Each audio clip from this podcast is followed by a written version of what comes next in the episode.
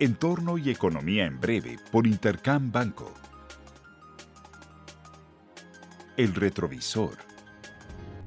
La semana pasada, el foco de los mercados estuvo centrado en la reunión de política monetaria de la Reserva Federal, donde decidieron dejar sin cambios la tasa de fondos federales entre 0 y 0.25% y el programa de compra de activos por 120 mil millones de dólares pero actualizaron al alza sus estimados macroeconómicos, particularmente en cuanto a la actividad económica en la que ahora esperan un crecimiento del 6.5%. Los bonos del Tesoro al 10 años alcanzaron nuevos máximos desde agosto del 2019, señalando temores de inflación por varios agentes del mercado, por lo que el discurso dovish de Powell y el comunicado de la Reserva Federal fueron insuficientes para frenar el alza. Datos económicos de Estados Unidos sobre ventas al menudeo y producción industrial resultaron inferiores a las estimaciones afectadas por un mal clima, mientras que en México los datos rezagados de oferta y demanda agregada del cuarto trimestre del año anterior denotan la debilidad de la demanda interna, mientras que el indicador oportuno de actividad económica señala que en el primer trimestre del año la economía mexicana seguirá en contracción.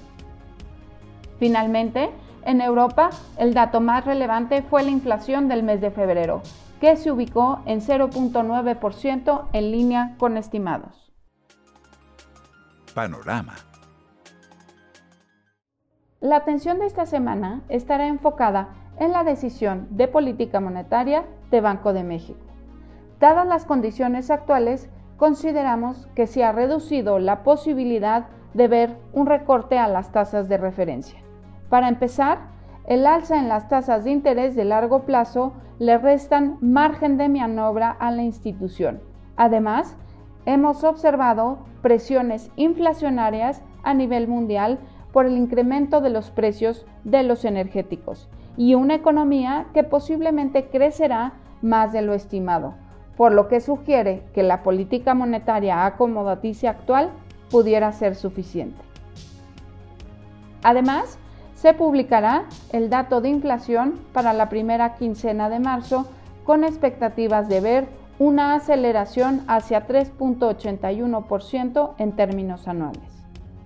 En la parte internacional se publicarán los indicadores adelantados de actividad económica de Estados Unidos y la eurozona, y las expectativas son de ver una mejora en manufacturas y en servicios para el caso de Estados Unidos y solamente ver avances en las manufacturas para Europa, en tanto los servicios nuevamente retrocederán. También conoceremos la inflación PCE, que es la preferida de la Reserva Federal de Estados Unidos, donde se estima una aceleración desde 1.5 al 1.6 les deseo una muy buena semana. Yo soy Alejandra Marcos. Esto fue Entorno y Economía en Breve por Intercam Banco. Síguenos en redes sociales y consulta nuestro podcast en intercam.com.mx.